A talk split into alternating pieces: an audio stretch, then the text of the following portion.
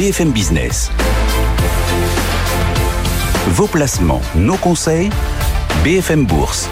Guillaume Sommerer.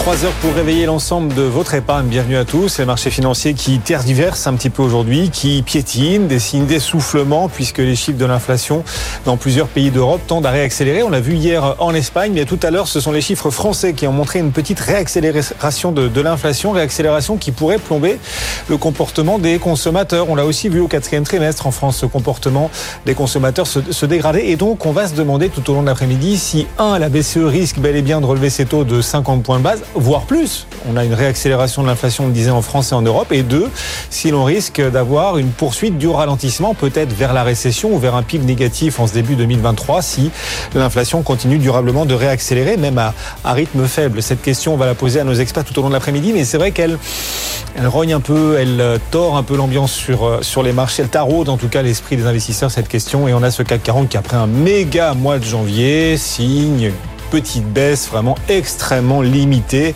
Et on est toujours sur ce mois de janvier. Record pour notre indice CAC 40. Au cœur de ces publications aussi qu'on va suivre aujourd'hui. Des titres à ne pas rater. Spotify, General Motors, Chevron. On va en parler dans un instant. Stéphanie Colo, Haute Kersulek pour le détail de ces publications du jour aux États-Unis. Et puis Samsung a vu son bénéfice fortement baisser. Est-ce de mauvais augure pour les publications? À venir des GAFAM Cette question, on va se la poser puisque les GAFAM vont publier à partir de demain. Et surtout, Jeudi également, on rentrera vraiment dans le détail de ces publications pour vous aider à arbitrer, ajuster vos portefeuilles boursiers. On essaie de vous être les plus utiles, concrets possibles chaque après-midi sur BFM Business. Et puis on n'oublie pas les autres placements au-delà de la bourse. On parlera crypto à partir de 16h35. On parlera aussi dans quelques minutes du marché immobilier, des crédits notamment. Si vous souhaitez emprunter, demain aura lieu l'actualisation du taux d'usure, ce qui devrait refluidifier un petit peu le marché. On vous dira quel impact ça pourrait avoir sur vos conditions d'emprunt. On sera tout à l'heure dans un quart d'heure avec Olivier, Landrevi Olivier Landrevi, le président de CAFPI, l'un des premiers réseaux de courtiers en France. On est à vos côtés, on joue dans votre camp pendant trois heures et tout de suite Stéphanie donc nous rejoint, Stéphanie Colo, pour parcourir l'ensemble de l'actualité économique du jour. BFM Business, l'info éco. Et à la une, c'est l'économie européenne qui a ralenti au quatrième trimestre, mais qui échappe à la récession. Le PIB progresse de 0,1% contre une contraction initialement anticipée par Eurostat sur l'ensemble de l'année 2022. La croissance de la zone euro atteint 3,5%. En France, l'inflation accélère en janvier. Les prix progressent de 6% après 5,3% en décembre, selon une première estimation de l'INSEE. C'est tiré par une hausse des prix de l'alimentation et de l'énergie. La deuxième journée de grève contre la réforme des retraites, le secteur de l'énergie est très touché. Les raffineries de Total Energy comptent entre 75 et 100% de grévistes. Les expéditions de pétrole sont interrompues. La production d'électricité, elle, a diminué de 3000 mégawatts dans les centrales d'EDF et un nouvel appel à la grève a d'ores et déjà été lancé chez EDF du 6 au 8 février. Beaucoup de résultats d'entreprise. Aujourd'hui, on commence avec le profit record d'ExxonMobil à près de 56 milliards de dollars pour l'année 2022. C'est grâce au bond du cours des hydrocarbures lié à la reprise de la demande et au tarissement de l'offre russe. De son côté, General Motors publie un bénéfice net en hausse de 15% au quatrième trimestre à 2 milliards de dollars. GM a été le plus grand vendeur d'automobiles aux États-Unis en 2022 avec plus de 2 millions de véhicules livrés. Le constructeur remonte ses prévisions pour cette année. UPS fait mieux que prévu au quatrième trimestre. Le bénéfice net atteint 3 milliards et demi de dollars malgré un volume d'achat en baisse. Mais pour 2023, le groupe prévoit un chiffre d'affaires en dessous des attentes des analystes. Spotify creuse ses pertes en 2022 à 430 millions d'euros, mais la plateforme dépasse désormais les 200 millions d'abonnés payants. Le chiffre d'affaires du quatrième trimestre progresse de 18% à 3,2 milliards d'euros. La semaine dernière, la plateforme annonçait la suppression de 600 postes, soit 6% des effectifs. Ardian se renforce à l'international et s'implante aux Émirats arabes unis, le plus gros fonds d'investissement français qui gère 140 milliards de dollars d'actifs ouvre un bureau à Abu Dhabi. C'est la première antenne du fonds au Moyen-Orient. Et puis un chiffre, 151 milliards d'euros, c'est ce que le plus gros fonds euh, souverain du monde, celui de la Norvège, a perdu en 2022 en cause les mauvaises performances de marché euh, provoquées par la guerre en Ukraine et la détérioration de l'économie mondiale, Guillaume.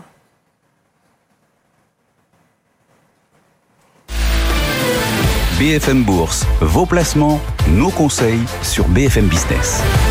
Merci Stéphanie. On va continuer de parcourir l'ensemble de l'actu du jour au rythme des marchés, des clés pour vous permettre d'ajuster vos portefeuilles. En direct, on vous retrouve Aude Kersulek depuis la Tour Euronext, la salle de contrôle du CAC 40. Aude, on est sur une après-midi assez tranquille sur l'indice CAC, enfin quand même, quand même une petite baisse.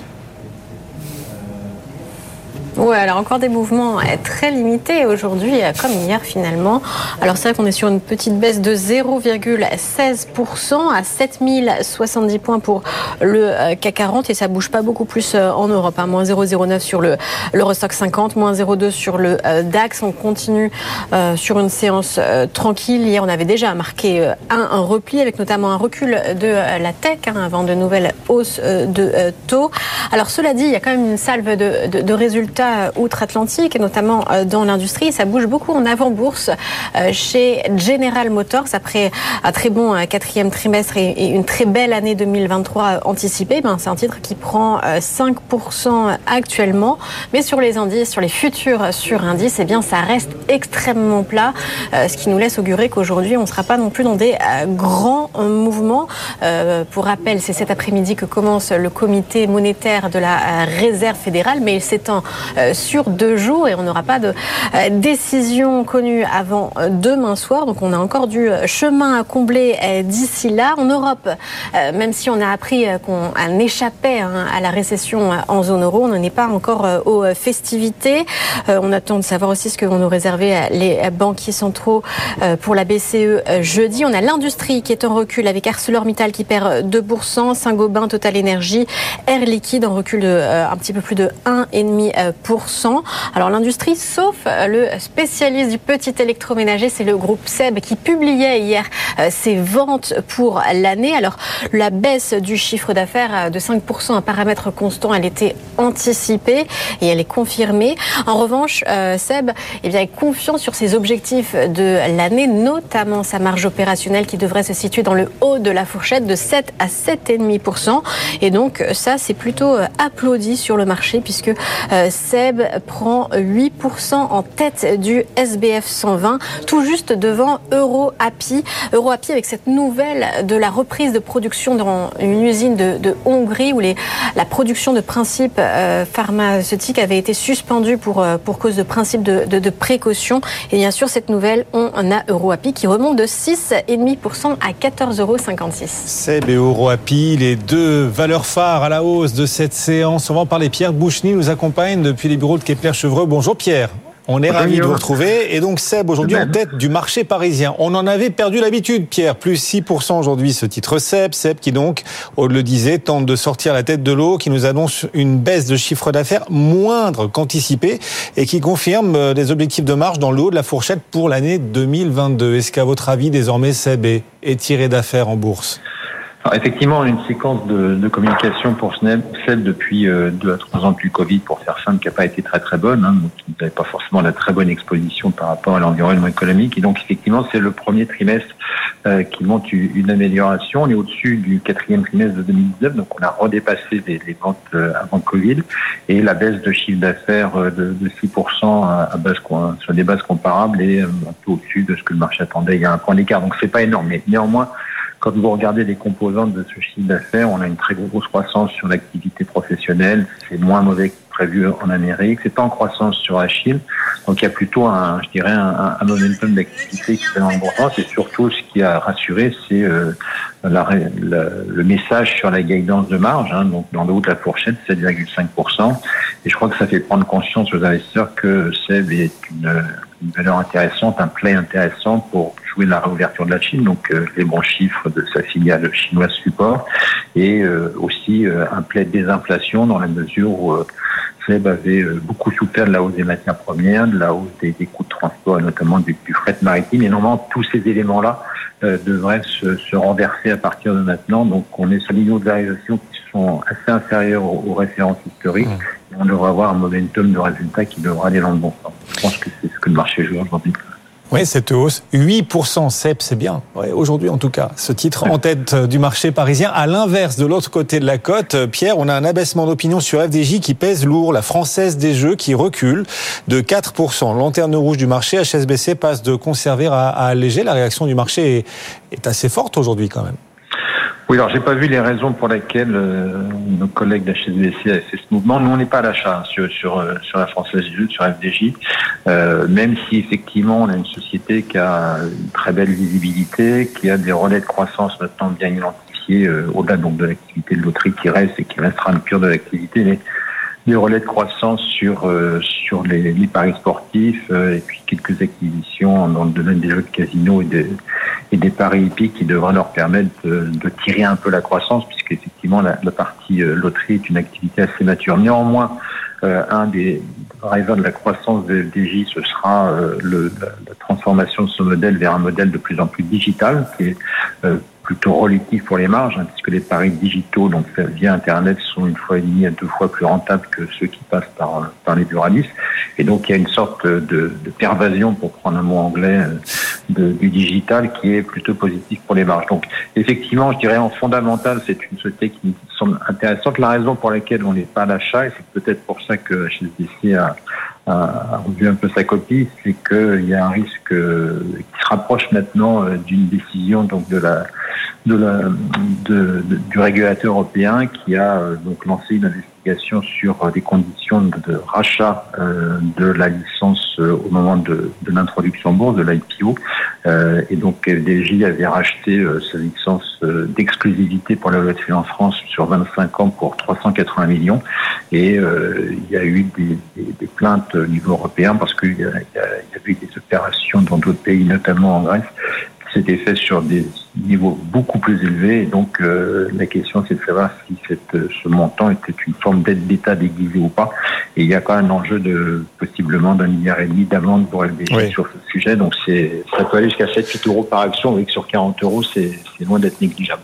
Euh, effectivement, effectivement, cette épée de Damoclès qui demeure sur euh, ce titre SEB, en tout cas aujourd'hui HSBC abaisse, dégrade légèrement son, conseil. Vous restez avec nous, Pierre. On va aussi parler du secteur bancaire grâce à Aude Kersulek. On vous rejoint, Aude, depuis la tour Ronex, la salle de contrôle du CAC. Secteur bancaire qui va peu à peu aussi commencer à publier en Europe. On a aujourd'hui euh, un feu d'artifice pour entamer cette salle de publication. Oui, coup d'envoi euh, des euh, résultats bancaires. On commence par euh, la Suisse, UBS, qui publiait ce matin un bénéfice meilleur que prévu, notamment parce que la banque helvète a bien baissé ses coûts. Elle a gagné sur ce trimestre 1,7 milliard de dollars, alors que le, consensus en prévoyait 1,3 pour un bénéfice annuel qui est lui aussi au-dessus des attentes, à plus de 7 milliards et demi de dollars. Pour autant, on a un titre qui baisse à la bourse du Zurich de quasiment 2% euh, avec quelques prises euh, de bénéfices. Mais si on va s'envoler, on, on, va du côté de, de, Milan avec Unicredit, alors là qui euh, faisait mieux que les attentes, un bénéfice qui a triplé en 2022 grâce à la hausse des taux d'intérêt. Unicredit qui a gagné 6 milliards et demi d'euros. Alors en plus Unicredit a annoncé qu'il allait faire plaisir aux actionnaires en reversant des dividendes et puis des rachats d'actions. Le titre qui s'envole de 11% donc à Milan, 17,67 euros. Alors c'est vrai que ça pousse Société Générale quand même, qui est actuellement euh, en tête du euh, CAC 40, qui prend plus de 2%. Euh, Société Générale qui publiera le 8 février, BNP Paribas le 7, et puis Crédit Agricole, ce sera le 9 février, en même temps que Crédit Suisse, qui sera aussi un gros morceau attendu par le secteur. Voilà, il faut encore un petit peu attendre pour, nos banques françaises. Pierre, ce secteur bancaire, alors que les publications ne font que démarrer, mais démarrer par ce record pour Unicredit, est-ce que vous êtes confiant pour le secteur en Europe?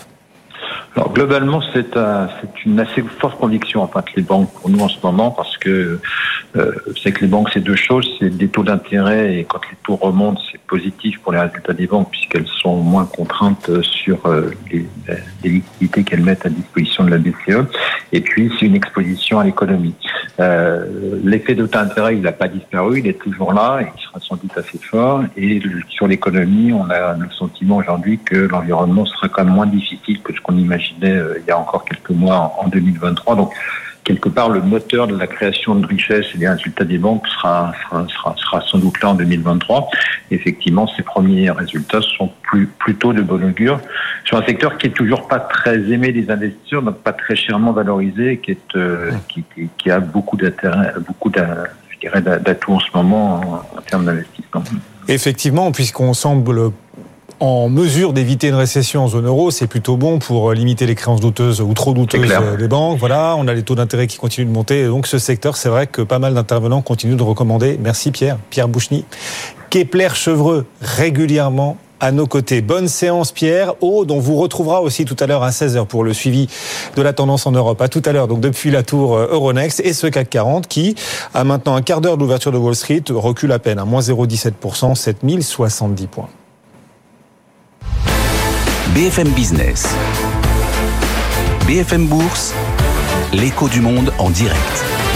Et Christopher Damic nous accompagne, directeur de la recherche macroéconomique pour Saxo Bank. Bonjour Christopher. Bonjour. On va parler dans un instant de la l'inflation, de l'inflation qui réaccélère un peu en France, comme on l'avait vu aussi hier en Espagne. D'abord, quand même, les bonnes nouvelles du jour. Le FMI relève un petit peu sa prévision de croissance mondiale pour euh, cette année. La Chine, elle voit euh, ses indicateurs d'activité, les PMI officiels, repasser au-dessus des 50 pour euh, la première fois en, en 4 mois. Est-ce qu'on est toujours sur le front des perspectives économiques, Christopher, en mode en mode soulagement? Oui, toujours en mode soulagement, mais peut-être aussi parce que fondamentalement, fin 2023, une majorité euh, du, marché économique, analystes, etc., était euh, outrancièrement euh, négatif. Vous vous en souvenez, le débat, c'était à quel point va être la récession pas est-ce qu'il y aura ou pas récession, mais à quel point elle sera. la réalité, c'est qu'on avait quand même plutôt quelques éléments avancés qui laissaient à penser que ça aurait pas été aussi négatif que cela. C'est confirmé aujourd'hui puisqu'effectivement tous les indicateurs qui tombent, même des indicateurs avancés, le PIB français, les, PIB qu'on a eu aussi pour euh, les États-Unis et maints autres indicateurs nous montrent bien que l'économie est plus résiliente que prévu. Alors, ça ne veut pas dire qu'il n'y a pas des poches de fragilité. Hein. Si vous regardez l'indice de confiance des ménages en France, euh, de l'INSEE qui a été publié la semaine dernière, c'est plutôt assez dramatique. Mais pour autant, il y a aussi une énorme résilience du côté de l'entreprise qui s'ajuste qui font face à la des prix. Donc c'est plutôt positif. De mon côté, je pense qu'on aura une année qui sera pas très mauvaise. C'est une année de fin de cycle. Euh, un peu, c'est, euh, on a eu 2020-2021 euh, de fortes mesures de stimulus. Même 2022, on fait finalement, on a bénéficié de ces mesures. 2023, il y a moins de mesures. Ça commence à s'épuiser. C'est la fin de la comète en quelque sorte. Donc pas de récession pour autant, mais plutôt un contexte assez favorable. Et bien sûr, la, l'incertitude entre guillemets, c'est qu'est-ce quelle sera l'ampleur de la relance chinoise et nous on, peut, on pourra en bénéficier au deuxième semestre. Donc c'est surtout le grand enjeu pour nous en, en 2023. On, évitera la, la, récession aussi ici en zone euro. On a vu le PIB du quatrième trimestre en zone euro qu'on attendait négatif. Finalement, il est légèrement positif, Christopher, plus 0,1%. Alors, je pense qu'on aurait pu. Alors, le marché a mis un certain temps à réviser ses prévisions de croissance pour la zone euro, puisque c'est tout début janvier qu'on est sorti progressivement le consensus de, de, la récession pour la zone euro en 2023. Mais la réalité, c'est que dès fin novembre, on avait des éléments qui nous disaient euh, ça devrait résister. Parce que foncièrement, le, le paradigme, enfin l'idée originelle derrière le fait qu'on ait une récession en zone euro, c'était de se dire qu'on avait une grave crise énergétique. La réalité, c'est qu'elle est dommageable, certes, mais elle n'est pas aussi grave qu'on l'anticipait. Donc, euh, pas de récession très clairement en zone euro. Sur un horizon un an, on va dire, ça me paraît assez peu probable sachant que l'Allemagne et la France ont des signaux de résilience assez élevés, donc après c'est assez dur d'avoir une récession. La seule zone en Europe qui est problématique, c'est le Royaume-Uni, mais c'est un cas qui est, qui est, vraiment à part effectivement sur la récession. Royaume-Uni pour lequel, pour le coup, on attend une récession et un PIB euh, cette année en baisse de 0,6% à peu près, hein, c'est le consensus pour euh, le Royaume-Uni en 2023. Euh, L'enjeu va être euh, à quel point la Banque, la Banque d'Angleterre considère qu'on va être sur une récession aussi longue qu'au début des années 90. Donc c'est ça qui va être assez problématique, mais mm. c'est un cas qui est complètement à part. Vous ajoutez le Brexit, vous ajoutez une crise énergétique qui est sans précédent, donc c'est un épiphénomène. Sauf qu'on a un petit souci quand même en zone euro, c'est que l'inflation réaccélère légèrement, Christopher. On l'a vu hier en Espagne, on le voit aussi en France avec les chiffres de l'INSEE publiés ce matin. Est-ce que ça va encourager la BCE à relever ses taux jeudi de 50 points de base, voire peut-être plus? Alors non, plus ça va être compliqué. Je pense que 50 points de base, c'est bien pricé. L'enjeu, c'est quelle va être la suite. Je pense pas que la garde euh, ait, euh, une nécessité d'être extrêmement limpide sur la suite. Je pense qu'elle aura à peu près le même discours qu'en décembre, c'est-à-dire qu'on va rester sur un ton qui est un peu au quiche. Euh, et point important sur l'inflation, alors on a beaucoup critiqué, moi-même hein, d'ailleurs, euh, le manque de, disons, de lucidité lucidité de la BCE initialement sur la durée de l'inflation, mais en tout cas là ils ont eu juste parce que souvenez-vous-en, fin 2022, on avait plusieurs membres du Conseil des gouverneurs qui nous disaient on peut avoir une réaccélération de l'inflation en tout début d'année prochaine. Et effectivement, c'est ce qu'on constate. Euh, et c'est assez, euh, c'était bien mis en avant. Donc, ça veut dire quoi? Ça veut dire aussi qu'il faut être toujours extrêmement euh, ferme sur la lutte contre l'inflation. Ça veut dire des hausses de taux en zone euro. Il y a la latitude en plus supplémentaire avec l'absence de récession. Il n'y a pas un enjeu comme euh, pour la Banque d'Angleterre où est-ce hmm. qu'on tranche plus en faveur de la croissance, ou en tout cas de la relance, que euh, du côté de l'inflation? Il n'y a pas de sujet, donc ça permet d'être très ferme sur la hausse de taux. Merci Christopher Denbick en direct avec nous depuis Saxo Bank à deux jours de la décision politique monétaire de la BCE. Demain, ce sera la Fed qui annoncera son choix. Si vous avez des questions sur vos portefeuilles boursiers, bien sûr, vous pouvez nous les envoyer. Vous le savez, en scannant, en flashant le QR code qui apparaît sur votre écran, là en direct, on l'aperçoit. Tiens, si vous nous suivez sur l'application BFM Business ou encore à la télévision, il suffit de le flasher pour nous envoyer votre question et tout à l'heure, votre ou vos questions trouveront leur réponse. Ce sera après 18h. Amaury Tonquédec est son expert pour tenter d'apporter, oui, des réponses, des solutions à vos interrogations en matière patrimoniale, d'investissement en bourse. Ces questions que vous nous envoyez donc en flashant ce QR code ou encore par mail à l'adresse bfmbourse.bfmbusiness.fr. N'hésitez pas, donc ce sera tout à l'heure sur les plateformes digitales BFM Bourse et BFM Business. BFM Business, BFM Bourse, la carte IMO.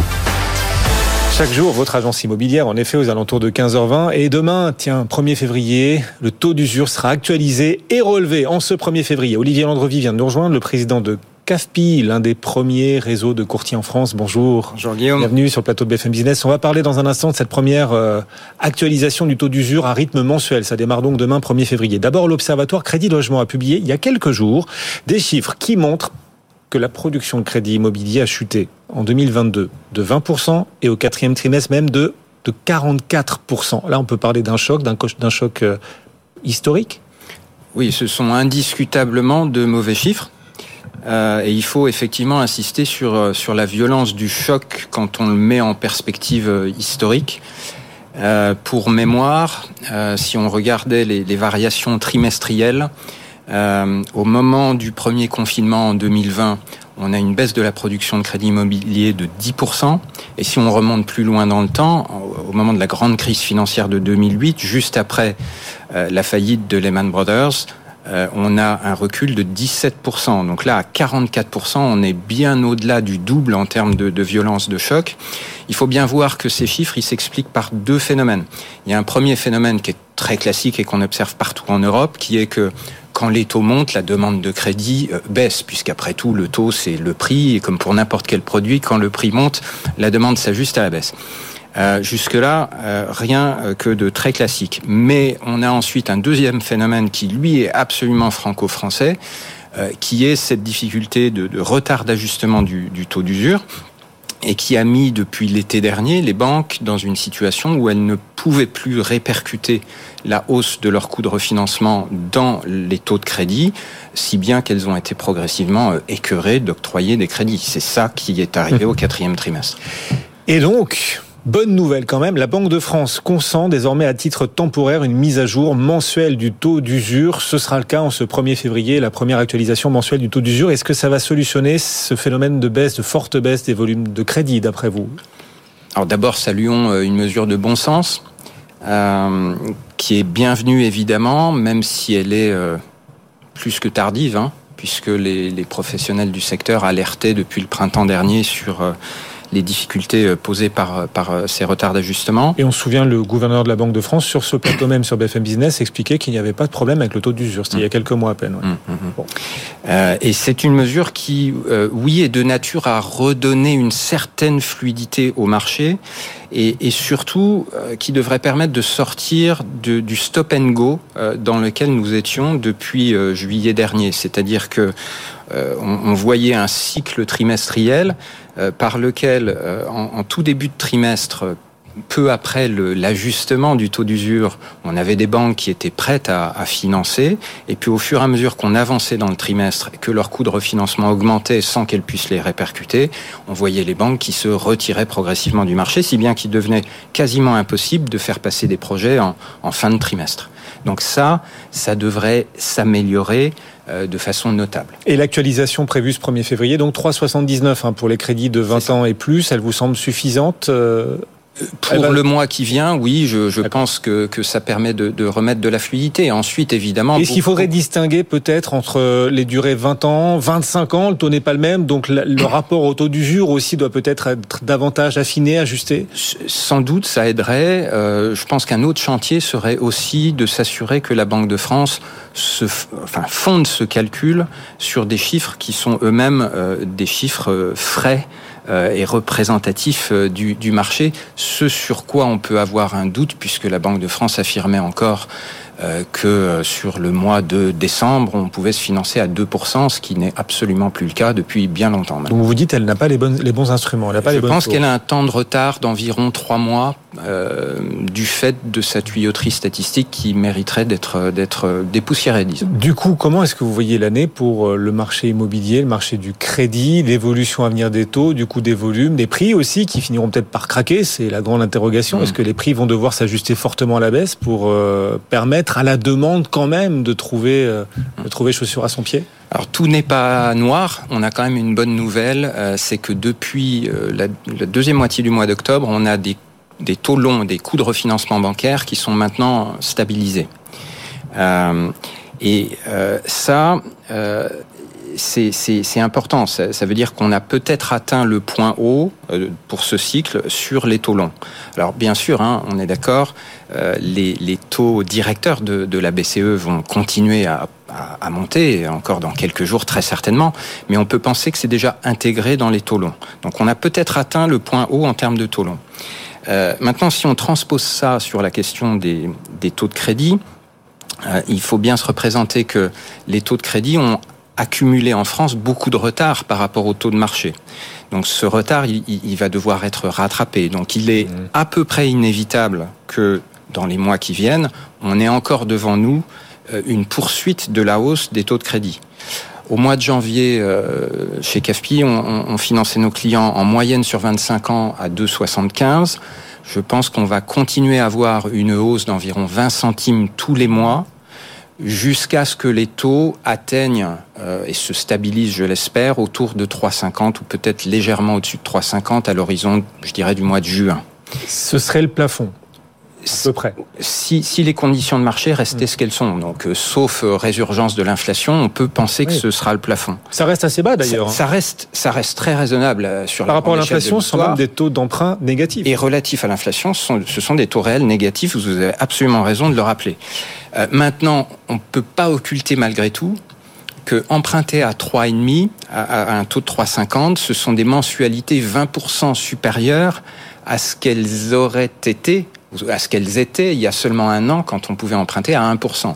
Donc c'est quand même une contraction du pouvoir d'achat immobilier pour les Français qui est, qui est absolument indéniable.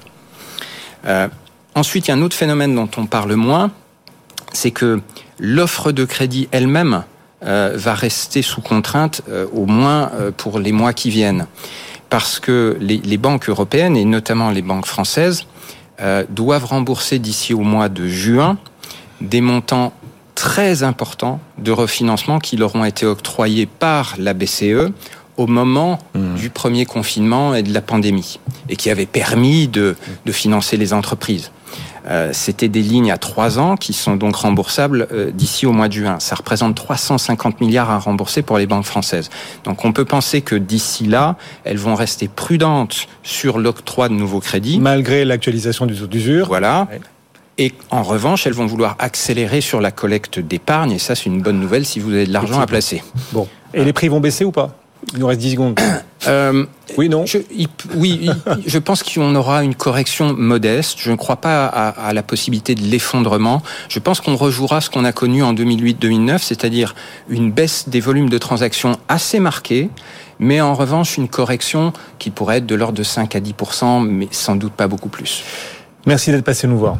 Le président de CAFPI avec nous aujourd'hui en direct, Olivier Landrevi, alors que demain, donc, euh, on entrera dans ce nouveau taux d'usure qui sera actualisé pour la première fois mensuellement. Merci beaucoup. Bon retour. Dans un instant, on sera à New York. Les futurs américains orientés dans le vert. Légère hausse attendue à Wall Street pour l'ouverture. On va rejoindre sur place Sabrina Quagliozzi. Ce sera dans, allez, 1 minute 30, juste après la pause. À tout de suite.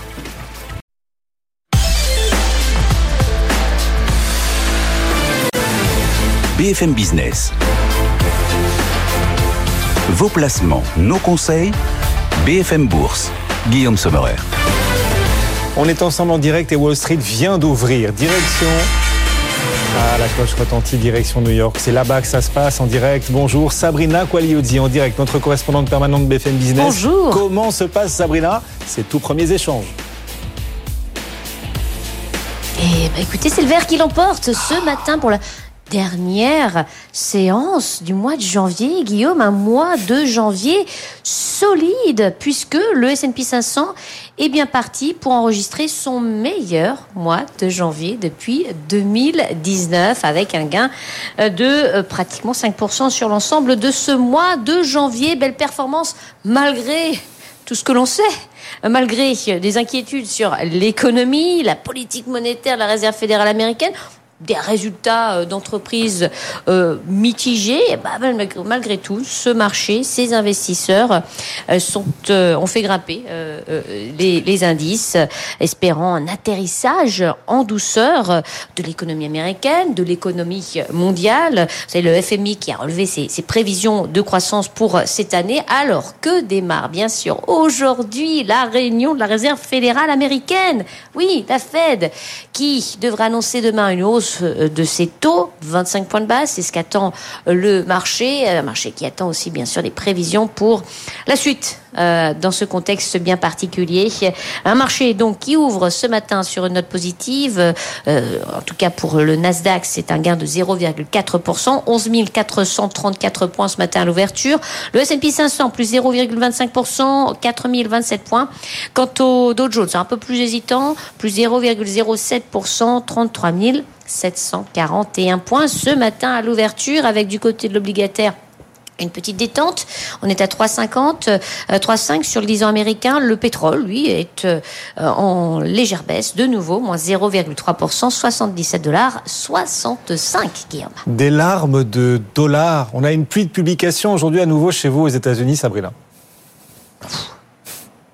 Ah oui, c'est très très très chargé hein, dans euh, des secteurs bien différents. On notera la très belle performance, Guillaume, euh, pour General Motors, euh, qui fait mieux que prévu sur son trimestre écoulé et de beaucoup, un signe que le secteur automobile hein, est de retour, se normalise après un, un contexte bien particulier pour ce secteur automobile, marqué par une forte demande et pas assez de véhicules. Enfin bref, euh, ça va beaucoup mieux. C'est une belle hausse donc pour ce titre General Motors avec des prévisions euh, qui sont également optimistes. General Motors qui grimpe de allez 6,3% ce matin à l'ouverture, 38 dollars 58. Les autres publications, vous avez McDonald's également qui a publié euh, ses, ses, résultats trimestriels comme Walmart.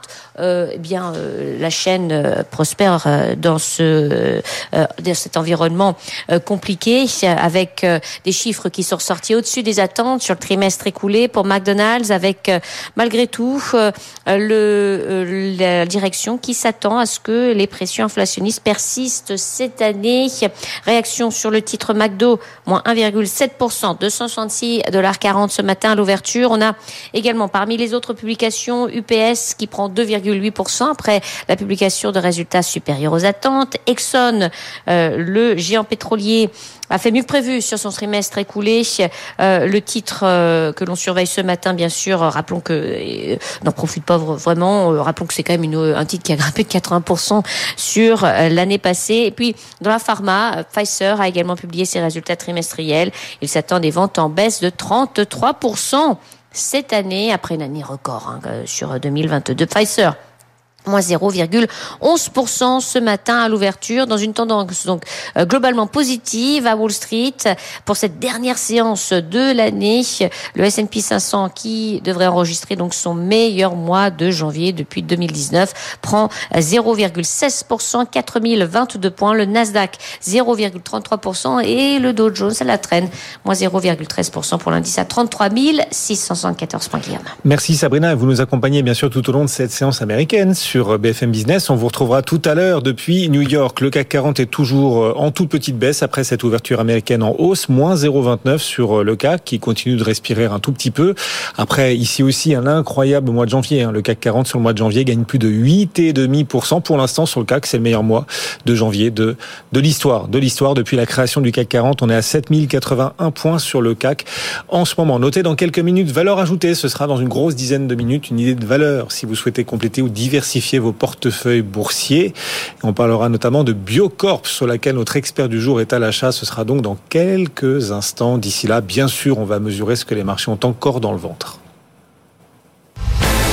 BFM Business. BFM Bourse. Mouvement de marché.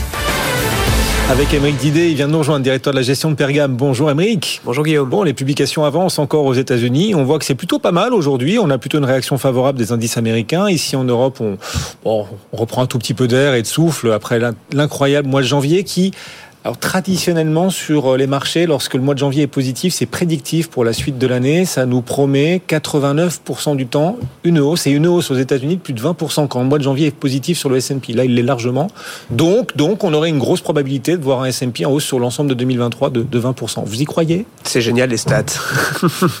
Ça, on leur fait dire beaucoup de choses. Euh, il vaut mieux aller se concentrer un tout petit peu sur sur le fondamental pour le coup euh, et regarder pourquoi le marché a monté et quelles sont les perspectives c'est plus euh, quelque part plus plus plus valorisant euh, plutôt que de se baser sur euh, des statistiques passées dont on a évidemment aucune prédiction. Passez votre tour sur les sur les sur les statistiques. Mais quand vous regardez les publications des entreprises, est-ce que vous vous dites que pour le coup en janvier les marchés sont montés trop vite, trop fort parce qu'on voit ces publications? Alors certes comme d'habitude souvent supérieures aux attentes mais quand même qui marquent un net ralentissement des performances des entreprises alors que les marchés eux ont cartonné, se sont envolés à la hausse. Est-ce qu'il n'y a pas là une forme de dichotomie quand même? Alors il y, y, a plusieurs choses à voir qui sont quand même assez C'est-à-dire qu'on a un marché européen et français particulièrement qui a monté très vite, très fort, euh, qui est assez différent de ce qui s'est passé sur d'autres marchés.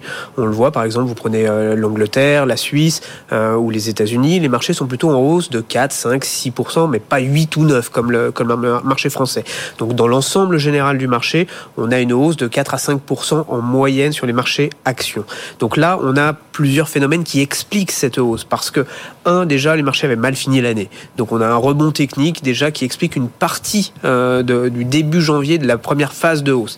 La deuxième elle est parce qu'il y a des éléments fondamentaux qui justifient euh, cette hausse. Ça, c'est vraiment important de le dire parce que la réouverture de la Chine, ça donne une bouffée d'oxygène au marché. Ça, c'est important. La baisse du prix de l'énergie, les, les perspectives d'inflation, de croissance sont aujourd'hui des chiffres qui parlent réellement euh, pour justifier la hausse de ce marché. Maintenant, ce qu'il faut aujourd'hui se poser comme question, c'est oui, ça a monté très vite, très fort, en effet, en France notamment, mais est-ce que ça va se poursuivre? Est-ce que ça va durer? Donc là, c'est là où euh, où, la gestion devient, quelque part un peu plus intéressante et, euh, et de voir qu'est-ce qu'on va faire. Il y a des secteurs qui sont structurellement positifs euh, avec des bonnes tendances quand les taux montent et les taux sont plus élevés. Je pense aux financières. Donc là, il y a encore une justification et des valorisations qui pleinement justifie d'être pondéré sur ces secteurs-là. Ça, c'est vraiment un secteur qui, aujourd'hui, doit avoir sa place dans l'allocation d'actifs. Et on voit aujourd'hui une publication record hein, dans l'univers bancaire, celle d'Unicredit, qui porte tout le secteur. Exactement. Donc, euh, donc ça, c'est vraiment la, la démonstration aujourd'hui qu'il faut avoir une pondération importante sur ces actifs que sont les banques et les assureurs parce qu'il y a un environnement taux qui justifie euh, une amélioration des profits euh, de ces sociétés-là. Donc ça, c'est un, secteur important. Après, on regarde un petit peu les publications les unes après les autres, les secteurs après les secteurs. On voit aux États-Unis encore aujourd'hui euh, très bonnes publications sur le secteur automobile tiens, c'est bizarre, c'est un secteur qui est extrêmement peu cher en Europe, bien représenté parce qu'on a beaucoup de constructeurs en Europe, constructeurs auto, et qui, qui, qui aujourd'hui publient bien aux États-Unis, ont totalement changé euh, ces dernières années, ont des niveaux de marge qui n'ont rien à voir aujourd'hui avec ceux qu'ils avaient il y a 4 ans. Donc, euh, donc aujourd'hui, voilà, ça c'est un deuxième secteur sur lequel on se dit on pourrait avoir de très bonnes surprises on va en mettre aussi en portefeuille. On a la chance en France en plus, on a Renault, on a Stellantis, euh, on, a des constructeurs pan-européens aussi avec euh, Volkswagen qui est un constructeur mondial, on a Porsche aujourd'hui qui est maintenant écoté en bourse. Donc on a pléthore d'acteurs avec, et je vous passe tous les équipementiers des forestiers en passant par les autres. Mais là, on a un deuxième secteur sur lequel on peut être pondéré. Donc ça, ce sont des secteurs sur lesquels il y a vraiment du potentiel. Et après, on peut se poser la question, évidemment, euh, des secteurs qui ont beaucoup alimenté la hausse. Je pense au secteur du luxe, euh, qui aujourd'hui est cher, mmh. valorisé, mais offre des perspectives de croissance qui sont toujours incroyables. Donc là, c'est des secteurs qu'on ne surpondère plus et qu'au contraire, on garde en portefeuille, mais on commence à sous-pondérer un tout petit peu le poids du secteur du luxe à l'intérieur des, des comptes. Donc voilà, il y a pas mal d'arbitrage à faire, mais par contre, on va regarder le côté éco pour regarder s'il faut rester investi ou pas. Et c'est là où on va avoir pas mal d'indications cette semaine. Exactement, beaucoup de grands rendez-vous. Les banques centrales, bien évidemment, on en parlera beaucoup demain avec la Fed et jeudi la Banque centrale européenne. On aura aussi euh, vendredi le rapport sur l'emploi aux États-Unis, mais l'inflation réaccélère quand même en zone euro. On a eu des, alors pas beaucoup, mais quand même, on a une inversion de tendance. On était sur un ralentissement, puis ça réaccélère un peu. On l'a vu hier en Espagne, on l'a vu aujourd'hui avec les chiffres de l'INSEE pour ce qui concerne la France. On attend donc une hausse de taux assez costaud, 50 points de base jeudi de la part de la BCE. Est-ce que si l'inflation continue de réaccélérer ou a du mal à vraiment ralentir, si elle reste sur un plateau en quelque sorte en Europe, est-ce que ça risque de vraiment miner dans la durée le moral des consommateurs et donc bah, de forcer un certain nombre d'entreprises à baisser leurs tarifs pour préserver leur part de marché Est-ce que c'est ça le prochain enjeu pour les entreprises? C'est toute la problématique qu'on a en Europe, c'est que malheureusement on a une banque centrale européenne qui a été euh, beaucoup trop lente à la réaction, qui a, qui a, qui a fait pour moi des erreurs de politique monétaire par rapport à la banque centrale américaine qui a réagi vite et fort, euh, où aujourd'hui ils ont des taux qui sont largement plus hauts que, que l'Europe, et aujourd'hui on en paye le prix euh, quelque part en, en, Europe avec cette inflation. C'est sûr que c'est pas une ligne droite malheureusement sur la baisse de l'inflation. On a des petits des petits heures. On espère que ce ne sont que des petite hausse que l'on connaît encore aujourd'hui euh, et que la tendance reste quand même baissière sur l'inflation.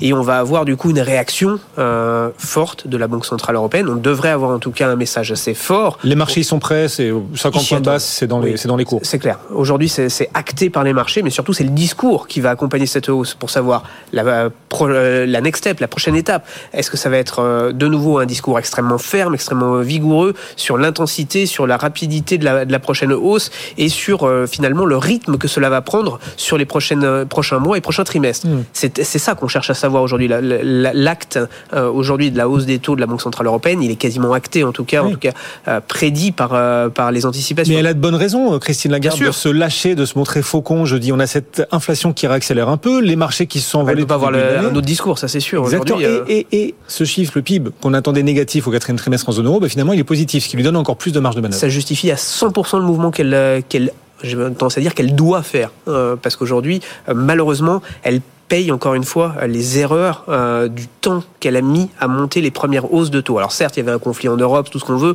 on peut donner toujours toutes les excuses, mais malheureusement, la, on le voit à l'image de la Réserve fédérale américaine, qui a été plus rapide, plus forte, et qui aujourd'hui on voit l'économie américaine est très très forte et très résiliente. Ouais, mais elle est bien en Europe aussi l'économie là quand même. Oui, elle nous surprend. 0,1% de croissance. Hmm. C'est 0,1. Donc euh, euh, on s'emballe pas non plus. Donc c'est pour ça que euh, faut, faut quand même de temps en temps faut regarder les chiffres dans leur dans leur réalité.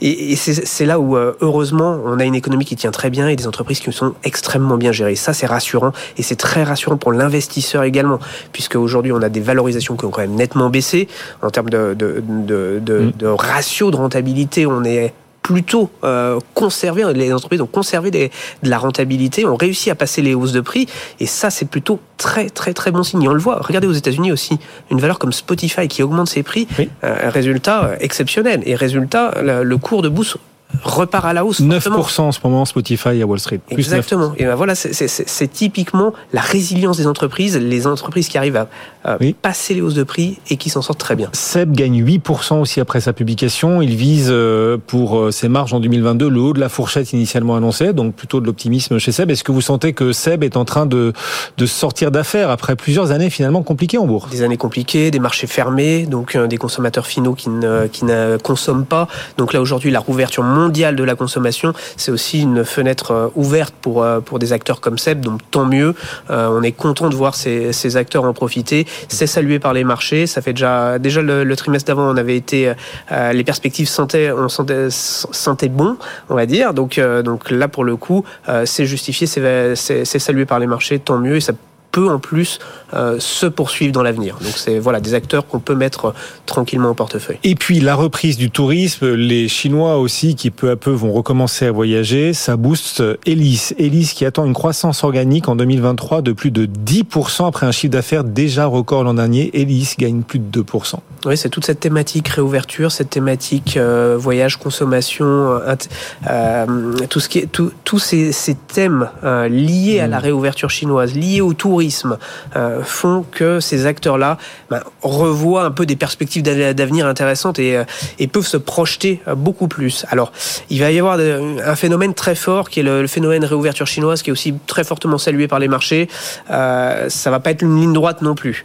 Le consommateur chinois, il va aussi évoluer dans le temps, comme a évolué le consommateur américain ou européen. Les Chinois aussi, à leur façon, vont évoluer et ça va pas être non plus un scénario sur lequel il va falloir être trop investi sur le très long terme. Il peut y avoir des rebonds très courts à court terme. C'est bien. Euh, il faut en profiter parce qu'il faut être présent actuellement sur cette zone-là, mm. profiter de cette réouverture, du surcroît de consommation euh, et de, des afflux des investisseurs sur cette zone-là. C'est très important de suivre les flux. Et par contre, il faudra peut-être pas forcément, euh, il y aura des à-coups et pas forcément une, trajectoire linéaire sur le long terme, on va dire. Émeric Guidé, merci beaucoup Émeric d'être passé nous voir sur le plateau de BFM Business, directeur de la gestion de Pergame et notre CAC 40 qui continue de respirer un tout petit peu après cet incroyable mois de janvier. C'est la dernière séance de janvier aujourd'hui. Le CAC gagne toujours plus de 8,5% depuis le début du mois, le meilleur mois de janvier de l'histoire du CAC 40. Le CAC fait un peu mieux, c'est vrai, que les autres marchés, y compris européens, grâce au secteur du luxe notamment. Et ce CAC à 7061 points. Les marchés américains ont ouvert eux dans le vert après ces publications saluées. Elles sont positives aujourd'hui, les publications américaines. Spotify, on disait, gagne 9%. On a aussi General, Motors hein, qui, qui annonce des résultats manifestement prometteurs. Ce titre gagne 6%. On y reviendra. John Plassard sera avec nous en direct dans quelques minutes. BFM Business, BFM Bourse, valeur ajoutée. Et oui, au milieu de toutes ces publications, une idée de valeur en plus si vous souhaitez diversifier ou compléter vos portefeuilles. Mathias Pecker nous accompagne pour euh, Métis Gestion, dont il est le président. Bonjour Mathias. Bonjour Guillaume. On est ravi de vous retrouver Mathias. Vous êtes euh, aujourd'hui à l'achat sur le titre Biocorp. Oui, aujourd'hui je vais vous parler de Biocorp. Alors, basé à Issoire en Auvergne, Biocorp est une medtech française dirigée par son fondateur et premier actionnaire, le serial entrepreneur Jacques Gardette. C'est lui qui, dans les années 90, avait créé la mythique marque de moto, la Voxan. Je ne sais pas si vous connaissez, mais c'est les, les motards apprécieront. Euh, mais revenons à Biocorp. Biocorp, c'est une société qui développe des dispositifs médicaux connectés, notamment dans le domaine du traitement du diabète il y a son capteur Myla qui transforme un stylo à insuline jetable en un objet connecté. Alors, concrètement, Myla permet aux patients diabétiques qui utilisent des stylos à insuline de collecter et d'enregistrer automatiquement les données relatives à leurs injections quotidiennes, comme le nombre d'unités d'insuline injectées, la date et l'heure d'injection. Ces données sont ensuite automatiquement remontées au médecin traitant qui peut ainsi suivre son patient en temps réel. Myla s'adresse à une population de 60 millions de patients qui doivent s'injecter de l'insuline tous les jours et permettre ainsi d'améliorer l'observance du traitement. Alors, ça paraît évident, hein, mais un traitement qui ne peut être efficace que s'il est bien pris. Or, en fonction des aires thérapeutiques, on estime que dans 40 à 50 des cas, le traitement n'est pas pris, ou en tout cas pas de façon correcte par le patient. Cette mauvaise observance entraîne des complications graves pour les patients et coûte extrêmement cher au système de santé. Le diabète est également un enjeu de santé publique majeur, notamment aux États-Unis, où l'on estime que plus de 10% de la population est diabétique. Effectivement. Alors en décembre dernier, Biocorp a obtenu quand même de la Food and Drug Administration, la, FDA, le droit de commercialiser son dispositif Malia aux États-Unis. Euh, qu'est-ce qu'on peut attendre de cette décision? Alors, avec le marquage FDA, Myla devient le premier système approuvé aux États-Unis capable de connecter automatiquement différents types d'insuline. Biocorp a déjà signé des partenariats stratégiques avec des acteurs majeurs du diabète, notamment Sanofi et Novo Nordisk. L'approbation FDA de Myla est très positive pour les partenaires de Biocorp, comme Sanofi, qui vend plus de 300 millions de stylos à insuline chaque année et qui va pouvoir, grâce à son partenariat avec Biocorp, se lancer dans la commercialisation d'un stylo jetable connecté. Le dispositif Myla a l'avantage de l'interopérabilité avec différentes plateformes de gestion du diabète, ce qui donne un avantage concurrentiel aux partenaires de Biocorp par rapport à d'autres acteurs comme Eli Lilly qui, développe lui une solution propriétaire pour son insuline uniquement. Cette autorisation va, selon nous, permettre à Biocorp de monter en puissance et de révéler son plein potentiel. Compte tenu de ces éléments, nous avons un objectif de cours à 12 mois de 35 euros, ce qui donne un potentiel de hausse d'un peu plus de 50% aujourd'hui. Effectivement, Biocorp, donc euh, achat objectif 35 euros, cette valeur pour diversifier son patrimoine, hein, bien sûr son portefeuille boursier, ne jamais mettre tous ses œufs sur une seule valeur ni sur une seule thématique d'investissement. Merci beaucoup de nous avoir accompagnés aujourd'hui en direct. Bonne fin de journée, bonne fin de séance. Mathias Pecker pour Métis Gestion, le CAC 40 en petite baisse, toujours moins 0,2%. BFM Bourse, vos placements, nos conseils sur BFM Business. Et l'on va continuer d'anticiper les publications des entreprises. François Monnier avec nous, directeur de la rédaction d'Investir. Bonjour François. Bonjour. En, oula, le son n'a pas l'air top, on va voir. Euh, en 2021, François, les entreprises du CAC 40 avaient mis la barre très très haut sur euh, leurs publications, leurs résultats, leurs performances financières. Est-ce que le record de 2021 pourrait être battu dans ces publications de 2022 qui se multiplient? Oui, euh, Guillaume, le record devrait être battu. Euh, c'est vrai que 2021, on avait la barre très très haute parce qu'on est en période de post-Covid et on avait une, un surplus de, de consommation, d'activité, de croissance, alors que 2022 se présentait plutôt mal du fait bah, d'un choc inflationniste, hausse des coûts des matières premières, hausse euh, du coût de la masse salariale, hausse du coût euh, de, l'énergie, puis euh, également hausse des charges financières liées à des hausses de taux. Et enfin, on avait une guerre en, Ukraine qui a généré pas mal de, provisions, de déconvenues de la part d'entreprises très présentes dans les pays de l'Est. Mais malgré tout ça, on devrait avoir des bénéfices records qui devraient largement euh, montrer et aller beaucoup plus haut que 2021 le consensus FAC7 vise 170 milliards d'euros de bénéfices pour les entreprises agrégées au sein du CAC 40 contre 130 milliards en 2021 euh, retraités de la, de la session du MG chez, Vivendi. Donc 170 milliards, ce serait, ce serait un record. Et on a vu déjà les, des, premières, des premiers signes qui montrent que les entreprises sont extrêmement dynamiques, voire confiantes. On a eu ST Microelectronics la semaine dernière qui a annoncé, qui a atteint son objectif euh, de chiffre d'affaires qui a dégagé des profits supérieurs aux attentes et qui tient toujours un discours optimiste pour 2023. On a eu également LVMH, euh, des bénéfices avec une marge à nouveau euh, record, comme en 2021, et puis un Louis Vuitton qui dégage un chiffre d'affaires supérieur à 20 milliards, et Céline, plus de 2 milliards de, chiffre d'affaires. Donc euh, là, on est parti sur un excellent cru. Comment on peut expliquer ces nouveaux records attendus et ces bénéfices incroyables, donc anticipés pour ces publications, François? Bah, D'abord, il faut regarder du côté des, des, poids lourds du CAC 40. Hein. Quand on regarde un petit peu ce qui se passe du côté de Total, Total, on attend un, une croissance de son bénéfice de 90% et un bénéfice net de l'ordre de 26 milliards. Et Total, ça représente à peu près la moitié de la croissance des bénéfices des entreprises du CAC 40. Donc Total va bien. Résultat, euh, les entreprises du CAC 40, en tout cas le bénéfice agrégé au regard des pondérations, des capitalisations des entreprises, eh bien ça va plutôt bien. Et quand on regarde juste en dessous de Total, ben là aussi, on a des très bonnes performances. En fait, on a quatre entreprises qui réalisent à peu près euh, en, pondération du poids au sein de l'indice, qui réalisent à peu près les deux tiers des bénéfices des entreprises du CAC 40. Ces quatre entreprises, ben c'est Total Energy, c'est LVMH, Sanofi et BNP. Et ces entreprises vont plutôt bien. Donc euh, le risque de déconvenu euh, me paraît aujourd'hui extrêmement faible, d'autant que le quatrième trimestre a été quand même plutôt dynamique. Et pour 2023, pour cette année qui s'ouvre, euh, à quel discours euh, faut-il s'attendre de la part des dirigeants des entreprises françaises? Bah Là, on a un petit peu la réponse quand on voit l'évolution du, CAC 40 depuis le début de l'année, puisqu'on est sur un gain de près de 8,5%, donc un excellent cru, un excellent démarrage. Eh bien, on devrait avoir un discours optimiste de la part des entreprises pour trois raisons. La première, c'est qu'on assiste à un vrai reflux des prix de l'énergie. C'est un vrai souci. Euh, et là, on a des discours qui sont extrêmement rassurants. Le cours du pétrole a reculé de, de 16% euh, en l'espace de six mois. Et donc, c'est bien sûr un, gage de confiance pour les, les semaines à venir, en tout cas, les, et, voire même les mois à venir. On a la réouverture de la Chine. Ça va créer bien sûr un surplus de croissance euh, en Asie. Et puis, on parle de moins en moins de récession euh, dans l'espace euh, européen. Et ça, bien sûr, c'est un discours qui va être euh, relayé de la part des, dirigeants. Donc, on devrait avoir plutôt des discours optimistes, alors qu'il y a quelques mois, on aurait pu euh, s'imaginer qu'on aurait beaucoup de craintes ou d'absence de ou de dirigeants qui nous diraient, ben, j'ai pas beaucoup de visibilité. Là, on devrait plutôt avoir des messages de confiance. Du coup, ceux qui décevront, les entreprises qui pourraient annoncer des résultats ou des perspectives inférieures aux attentes, seront-ils lourdement sanctionnés On verra. En tout cas, c'est vrai qu'après une telle hausse depuis quelques mois des marchés, ces entreprises-là pourraient se trouver fragilisées. Quelles entreprises pourraient décevoir d'après vous? Ben, Là, il y a des entreprises qui peuvent décevoir parce qu'elles ont fait finalement un excellent cru euh, 2022, essentiellement lié au pricing power. elles ont augmenté leur, leur prix, mais on devrait plutôt avoir des déconvenus en matière de volume. Et là, on peut avoir des déconvenus, par exemple, chez Danone. Danone, on, le sait et on le voit dans le domaine des produits laitiers en Europe. Danone a des volumes en berne. Ils sont en train de perdre des parts de marché parce qu'ils essaient de réorganiser leur gamme, avoir moins de produits à proposer pour développer, pour favoriser la marge. Mais ça devrait peser quand même sur le chiffre d'affaires et ça pourrait générer quand même quelques inquiétudes euh, auprès des investisseurs.